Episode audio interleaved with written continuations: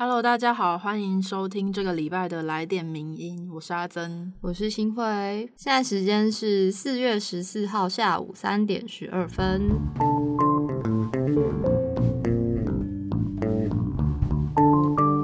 这礼拜呢，先跟大家预告一下，我们这礼拜会播出一集的名人放送。没错，就是在暌违了至少有一个月吧，距离上一集。嗯，然后是我一个人 首次访谈来宾的节目，大家可以。其实上次好像有跟大家公布说是谁了，对，是那个国际纪录片影展策展人铃木才会来上名人放送，然后已经录音完了，这礼拜五就会准时上线给大家，请大家期待准时收听。对我那天真的。超爆紧张，而且啊，我可以讲吗？可以，因为录音那天是《进击的巨人》的完结 篇出来的日子，好大的。然后我就一整天，因为那一天前一天晚上我本来要看，可是就看结局。对对对对，可是因为十二点的时候东立出版社的 app 就宕机了，对对对。然后我等到一点多，它都没有好，我想说好吧，算了，那我就天意啊。对，我就隔天下班再看。结果那天中午呢，我刚吃完午餐，想说沉淀一下心情，等一下要录音。然后转角的郑红就走过来跟我说：“新慧，你看了吗？” 是他看了的意思他看了，他那时候已经看了。他在你心里就是好不容易平静下来，又投了一颗石头。对我那时候就整个就是大出汗呢，然后心跳加速，我就说：“还没，你不要跟我说。”对，但反正那天就是一个。心情非常混乱的状态下完成这场访谈，但是应该没有太太受到影响啦。内容，嗯，那你有觉得如果你事先已经先看了那个结局，当天访谈会怎么样吗？我可能会哭吧，讲话讲到一半就 欢迎我们的，然后就开始哭。对啊，是什么事情都会突然想到类似相关的事件的。但是，但是。我相信也有听友还没看，还有阿珍也还没看。对，我也还没看。先先不要爆雷。对，我们就说到这里，不要再往下说下去了。这样。对，谢谢大家的 对体谅。对，反正这一集就是在我这个心神不宁之下录完的名人放送，就是这周五会上架。然后呢，当天呃，当集节目也会有。国际纪录片影展的赠票，就希望听友们到时候可以锁定一下。好，那我们进入这礼拜的文章，第一篇要跟大家分享的是一个跟纠缠行为防治法相关的。嗯，会突然讲这个，它其实是旧闻回顾，但其实是因为上周的星期四还星期五吧，我下班的时候就有注意到一则新闻，是说。屏东有一名男子就制造了一场假车祸，然后把那位被害人女性撞倒之后掳走，载到一处空屋。那被害人被发现的时候已经死亡了。而且因为那个嫌犯在今年二三月之间呢，他其实曾经好几次骚扰跟跟踪这个被害人。然后被害人他虽然有两次报案，但碍于目前的法令是无法申请，在这个状况下无法申请保护令的。所以才导致了这样子的遗憾的事情发生。然后事件之后呢，就有很多的声音出现，开始呼吁说，台湾应该要尽快订立跟骚防治法。对，所以我们就要来回顾的是去年的一篇文章，是法律白话文运动的许佳莹写的《来不及三读的纠缠行为防治法可以终结恐怖情人吗？嗯，所以立法真的有办法防止类似这样的悲剧在发生吗？其实行政院它就是在二零一八年定定刚说的那个纠缠行为防治法草案，但当时其实没有完成三读的程序。对，因为在那一年的前后，就是因为有很多起所谓的恐怖情人的犯罪，就让大众注意到目前的家暴防治法没有办法规范这种不是家庭成员之间的跟踪骚扰的行为。那虽然二零一五年的时候家暴防治法有加入所谓亲密关系伴侣间，如果你有遭遭受到不法侵害的话，是可以申请保护令的条款，但还是没有办法解决，就是没有不法侵害，但是纠缠的状况。对，所以那时候行政院的这个纠缠行为防治法的草案就因此诞生了。其中也有明确规范了一些纠缠行为的定义，例如说你是必须是行为人基于爱恋、喜好或怨恨，反复或持续进行以下就是说的一些行为，然后让被害人心生厌恶或畏怖才算，就是感到恐惧啊。胃部的意思。是，那是哪些行为呢？就包括像是监视啊、观察、跟踪、守候、尾随，或是像拨打无声电话、要求约会、寄送物品、出示有害个人名誉的讯息，或是滥用各资代购货物这几项行为。而且在草案里面，你只要是反复或持续从事刚说的那些行为其中的一项或是数项，就会构成纠缠行为。例如说，举例跟踪，你跟踪跟拨打无声电话各一次，这样就算构成纠缠行为；或者是你跟踪两次以上，这样子也算。对。但是呢，被害人就要在明确知道有纠缠行为的时候开始的两个月之内报案，那警察就可以及时的劝阻或是制止正在实施纠缠行为的人，然后对他展开调查。那如果结果呢是确实有纠缠行为的话，就可以对这一位行为人警告或是处以他一万元以上十万元以下的罚款。那如果行为人他在两年内还有其他的纠缠行为，这个被害人他可以向法院申请防治令，就是禁止这个行为人进行，例如说监视他、跟踪啊、尾随等等的这些骚扰行为。如果违反防治令的话，他还会被处以三年以下的有期徒刑、拘役或并科三十万元以下的罚金。对，可是这一份草案其实当时也有引发一些讨论，因为有的人就认为说，我们刚刚不是有提到纠缠行为的定义，要是出于对特定人的爱恋、喜好或怨恨吗？嗯，那他其实会觉得这样的主观要件可能会造成执法人员跟被害者很难判断他到底是不是，或者你很难证明他是出于这种，比如说爱恋或者是怨恨才纠缠这一位被害者。嗯，所以因为这种就是还其实还蛮难以判定，或是有一些。各方说法不一，所以这份草案到后来是来不及三读的。但不过内政部和警政署在二零二零年十月的时候又重新提出了另外一个叫做《纠缠犯罪防治法》草案。但是这个新版的草案呢，也引发了一些妇女团体和学者专家的批评。就是认为说它里面的对于纠缠犯罪的界定太严格了，反而很难去保护被害人。嗯，就是你可能要达到它新的草案里面那个纠缠的标准，实在太困难了。嗯嗯，那目前的一个最新进度，就是在我们开头提到屏东的这一起假车祸的命案之后，行政院就有因为在各方的要求啊呼吁之下，行政院就表示说，四月十六号会预计要召开内政部提。出的这个纠缠犯罪防治法草案的首次审查会，所以这件事情又再次在舆论上面受到大家的关注。那接下来应该也会有一些进展。对，就我们应该也会再继续关注，如果有什么后续发展的话，再来分享给大家。没错。那其实针对就是跟踪骚扰行为这件事情呢，法白他们的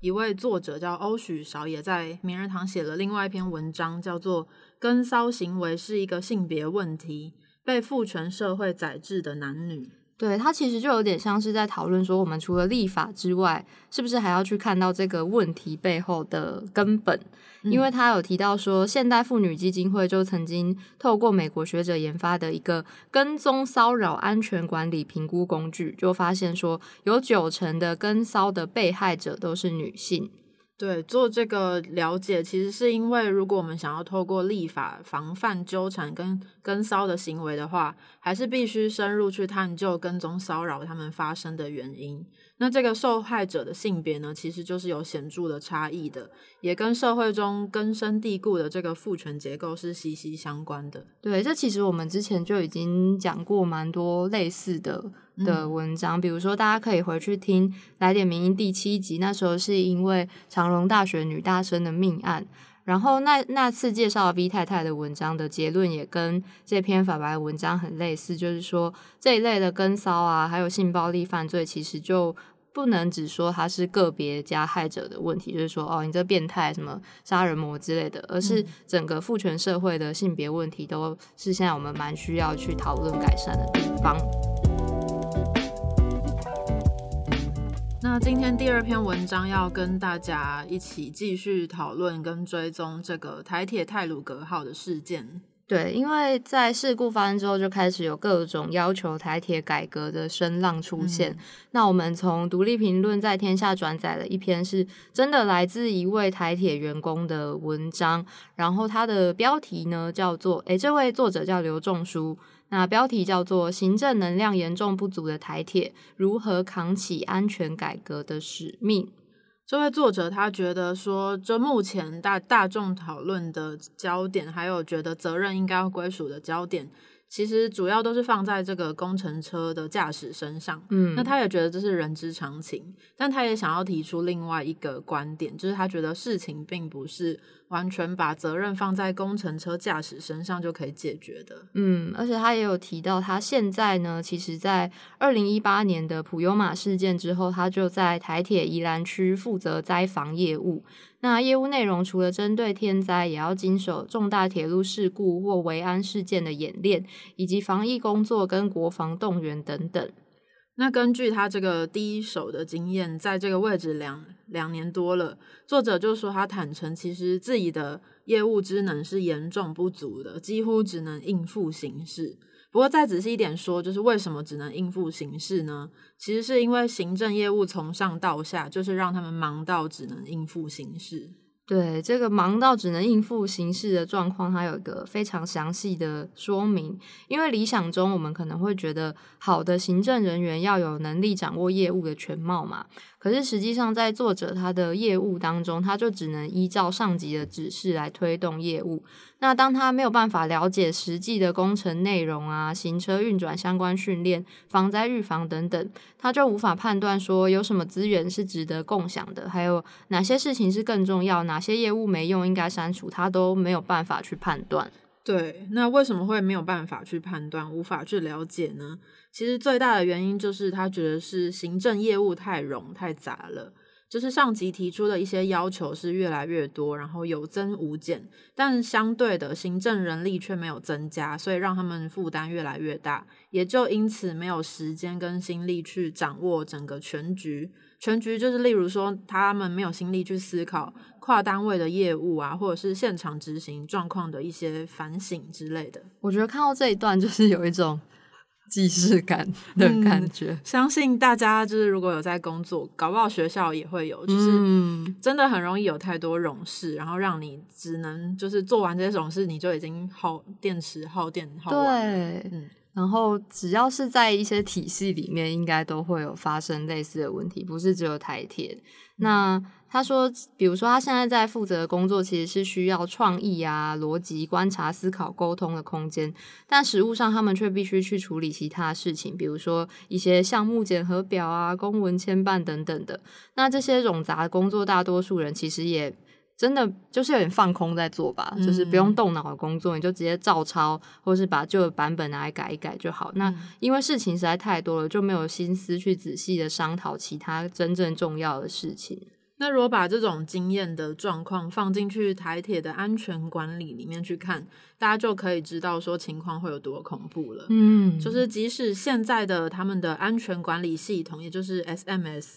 其实也是大量掺杂着这样子的状况的。嗯，就是他刚刚提到这些太多冗事啊，然后嗯大家就只能照表操课。嗯那其实问题也不只是关于安全业务，其他包括像是设备采购、维护作业这些跟安全环节息息相关的部分，也都应该要好好的看待。但是呢，至今在检讨当年二二零一八年普悠玛事件的时候，这些环节却非常的粗糙，比如说列车采购规格的规则不够严谨等等。那这些问题背后的原因，就是因为行政跟管理阶层其实没有多余的能量能够把事情做好。嗯，所以这样说下来，到底我们应该可以如何改善这样子很无奈的状况呢？作者说，呃，他有提到说，台铁其实一直强调说，台铁是第一重视安全的。那作者就说，如果真的是这样的话，那就不应该是目前这种由上而下去做现场的指示或者是事故检讨的状况。甚至是现在也是由上而下，让员工重复去做一些标准作业流程的训练。嗯，他说，如果要确保员工的安全，靠的不是说大家遵守规范就好，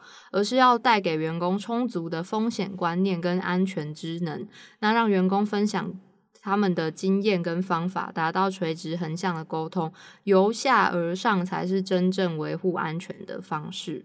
这次泰鲁格号事故，就是现阶段台铁对工程安全管理的能量，大概就是只能达到一个危害告知的的阶段，就是告知厂商说，哎，你在这个铁路环境里面可能会面临的有哪些风险。那另外，他们能够做到的就只有做好合约的书面审查跟工程进度的监督。那其他的执行的细节以及安安全如何维护的细节，他们其实没有能量可可以处理，大部分都只能就是外跟着外包一起外包出去这样。嗯，所以作者就觉得说，既然我们知道问题的核心在这里的话，那台铁应该精进的就是去删除一些冗杂的业务，扩充行政能量，让行政人员有能力去建立真正的专业职能。换句话说，就是做一个减法的行政。嗯。而且除此之外呢，也应该要让员工有能力去应应自身会面临的风险，所以应该要建立的是以基层为核心的安全管理文化，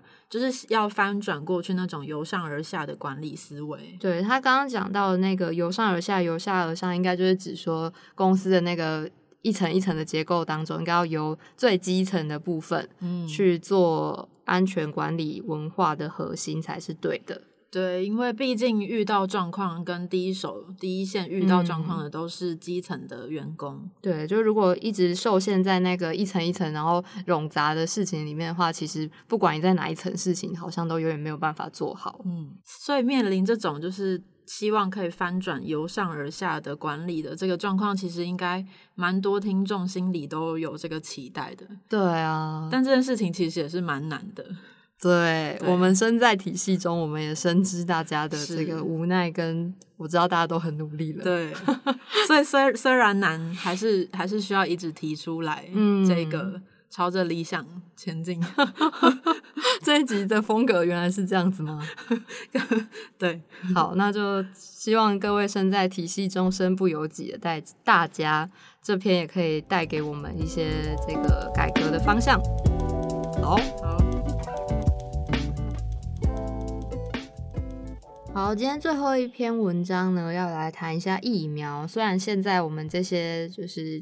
好几线后面的一般民众还没有办法接触到疫苗施打，但是因为现在台湾有的这个 A Z 疫苗其实有一些血栓的争议，嗯，所以我们有一篇文章来讨论这件事，也来跟听友分享一下。这篇文章是我们的作者翁明佑的 A Z 疫苗扩大开打，如何当一个聪明的接种者。对，因为台湾从四月十二号开始呢，就扩大了牛津 A Z 疫苗接种的对象。那它开放的包括像是第一线防疫人员啊、航空机组员、防疫计程车驾驶等对象来接种。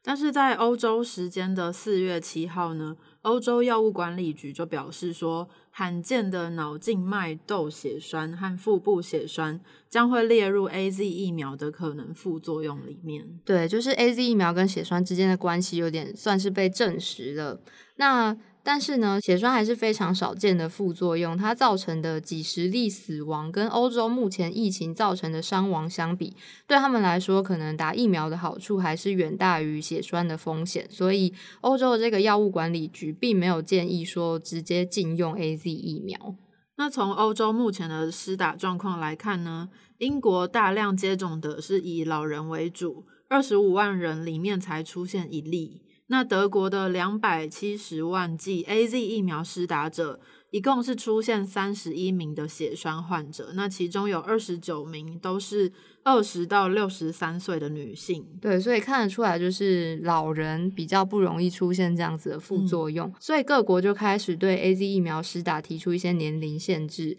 比如说德国就是六十岁以下停止施打，那法国呢就是禁止五十岁以下施打 A Z 疫苗，挪威跟丹麦甚至就是全面禁止了 A Z 疫苗的施打。那如果放到亚洲来看，亚洲人的血栓风险有比较低吗？其实一般认为，亚洲人的血栓风险大概是白人的十分之一。但是疫苗诱发的这个罕见血栓又是不一样了。根据文献上面显示，是说非白人的发生率反而其实是高于白人的两到三倍的。嗯，但是实际的施打的数据到底是怎么样呢？可能目前可以参考的是韩国的施打状况。对，作者有引用韩国目前施打了八十八万剂的 A Z 疫苗，总共出现三例血栓。那分别是二十多岁的女性跟男性两位都已康复，以及是一位六十岁女性在死亡后才验出血栓。那在这样子的疑虑之下呢，韩国其实已经全面停止六十岁以下族群使用 A Z 疫苗。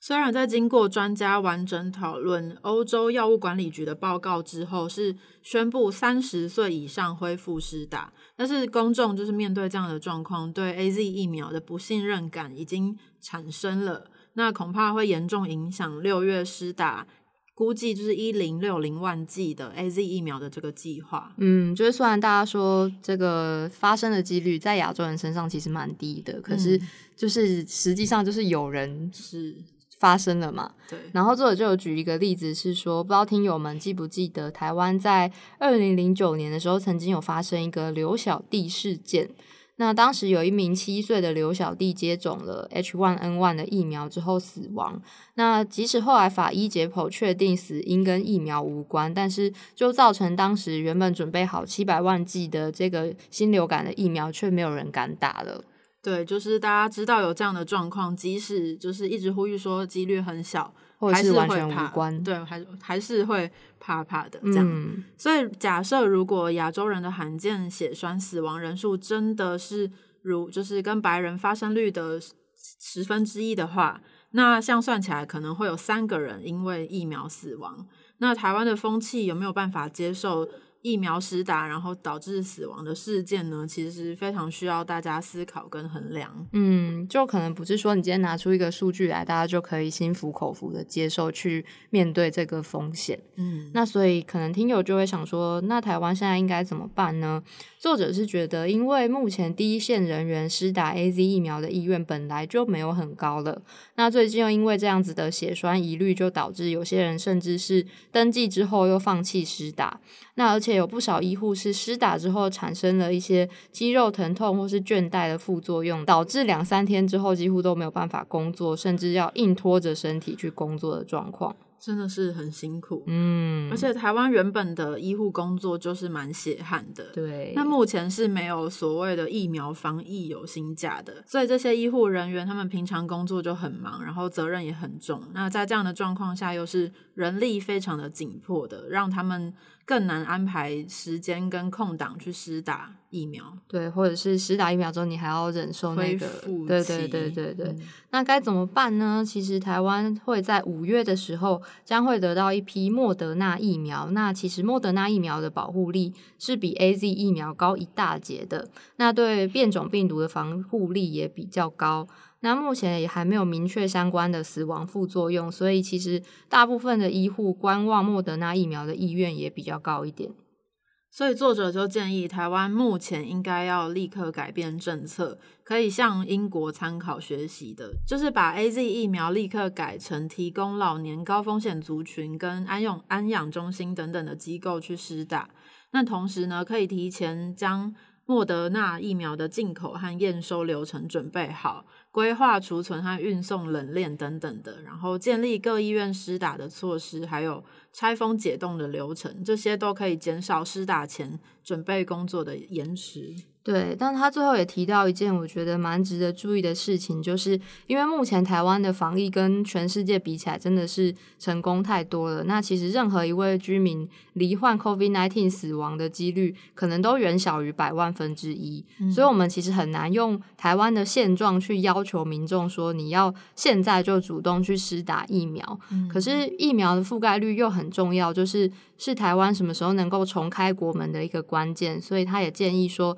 政府应该要提出更好的说法、更大的诱因去推动疫苗的使用。比如说，他就有提到，可能对医护人员来说，他们就是参考数据嘛。可是对我们这些就是小麻瓜、医疗麻瓜们来说，就是还是比较需要一些能够提升我们对疫苗信任度的。比如说，公众人物如果带头施打的话，可能就能对大众来说是一个比较能提升信任度的方式。嗯。所以他觉得指挥中心跟政府应该要好好考虑的，例如说，到底要如何善用目前的 A Z 疫苗，然后如何调整跟规划它的施打对象。或者是可以跟进英国跟韩国对 A Z 疫苗的年龄限制，然后进而去减少风险，提升民众对于疫苗的信心。嗯，都是接下来可以去思考的方向，这样子。然后也提供给听友们，如果对疫苗的目前的争议还不是很了解的话，我觉得这篇说的蛮清楚的。那谢谢大家今天收听来点名音，今天的节目就到这边。嗯，如果你对这期节目有任何疑问或者是意见，欢迎就是到任何管道